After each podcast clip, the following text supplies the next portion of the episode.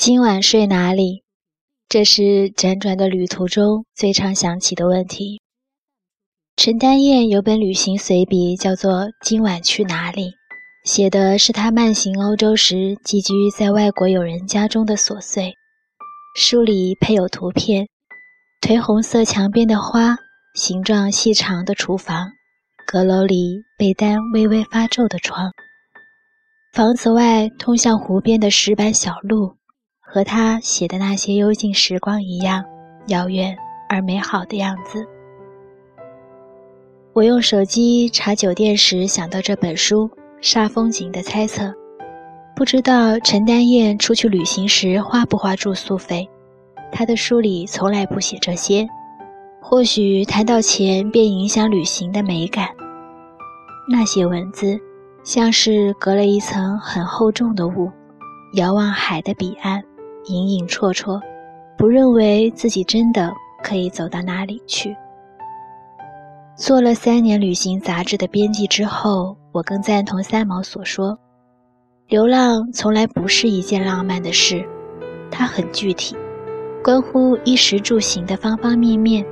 世人在脱离了居家的繁杂后，投入并建立的另一种艰难的规律感。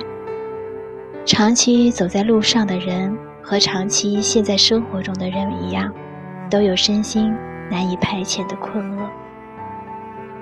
旅途中住得不妥会让我焦虑，妥当是一种因人因地而异的标准。如果是城市间辗转频繁的旅途，我偏好简洁的连锁酒店，最好新开不久，床品比较干净，入住简单，价格实惠，大多开在路边。出入极为便捷，缺点是停车位和网络质量偶尔得不到保障。连锁酒店不会有过度服务，他们周到而不热络，连打到房间试探的电话也只是响三声不接就挂断。略为冷感的距离适合短途旅行的节奏，不会让人有发生感情的错觉，没有难以割舍的粘连。当然了，如果是去某个风景宜人的小镇上小住一段，选择一间别致有情调的客栈是有必要的。朦胧的灯光、精致的装潢、柔软的沙发和抱枕，给人置换般的催眠，好似这里是个家，而你已经在里面度过半生。有两三年，我常去束河，一个人或者和朋友。找个客栈住着，懒懒的晒太阳、散步，消磨十天半月。那时对客栈的选择以氛围为主，着迷于散漫的情调，不在乎床垫是否塌陷、热水器是否好用。后来发现客栈同人一样，品貌往往不一。灯影迷离的客栈通常不会有高质量的硬件设备，而看似朴实无华的装修。却能给人带来意料之外的安全感。年轻时候的浪漫被岁月的风一吹，变得脆薄易碎。消费廉价其实不止出于贫瘠，更有青春的健康充沛和无所畏惧在里面，以为自己可以风餐露宿，四海为家。去年表妹去纳木错。坐了十小时汽车之后，被送到一间青旅十几张通铺的大房，里面鱼龙混杂，各色驴友云集。他回来感慨说：“本想去接近自然，感受年轻的狂野，却发现自己习惯了空气净化器的嗓子，难以消化四周弥漫的尼古丁。其实，格调与设施皆备的住所也有，只是昂贵罢了。说起来。”又有哪种生活是不需要付出代价的呢？过于完美的布景明显是作假，但我们从现实中短暂逃遁，寻求的不外乎就是一种虚幻的存在。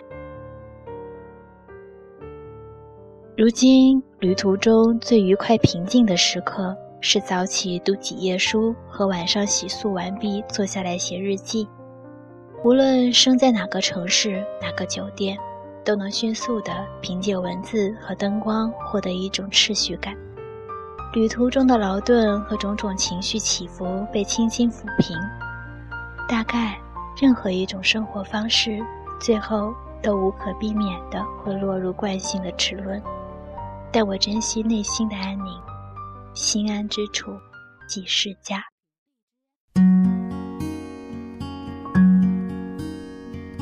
忘记曾到过的世界，那么难，心早已飘落，不知有多远。你让我丢掉那些。不切实际的梦想，你看着我的脸，我听不见。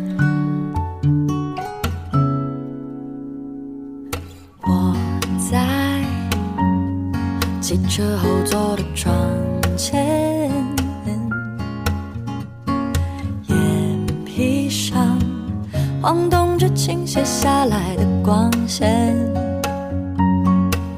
灿烂透明的阳光，刺痛了我的双眼。那心跳的感觉，就像看到他的脸。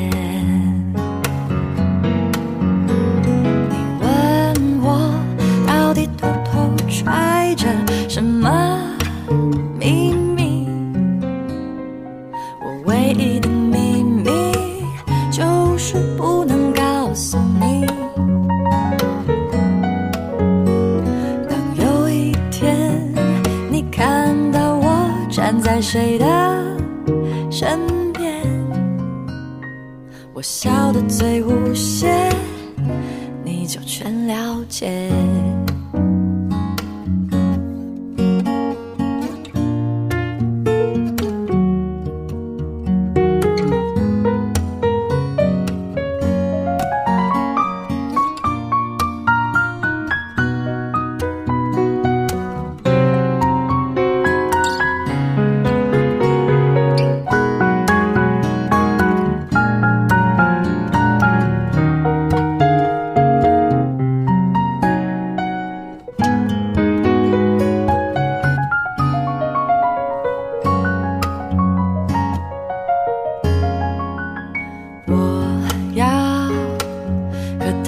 吉他上的旅程是你绝对想象不到的大冒险当樱花纷飞在眼前雨点打落在海边的草原。我会寄给你一张映着我们笑容的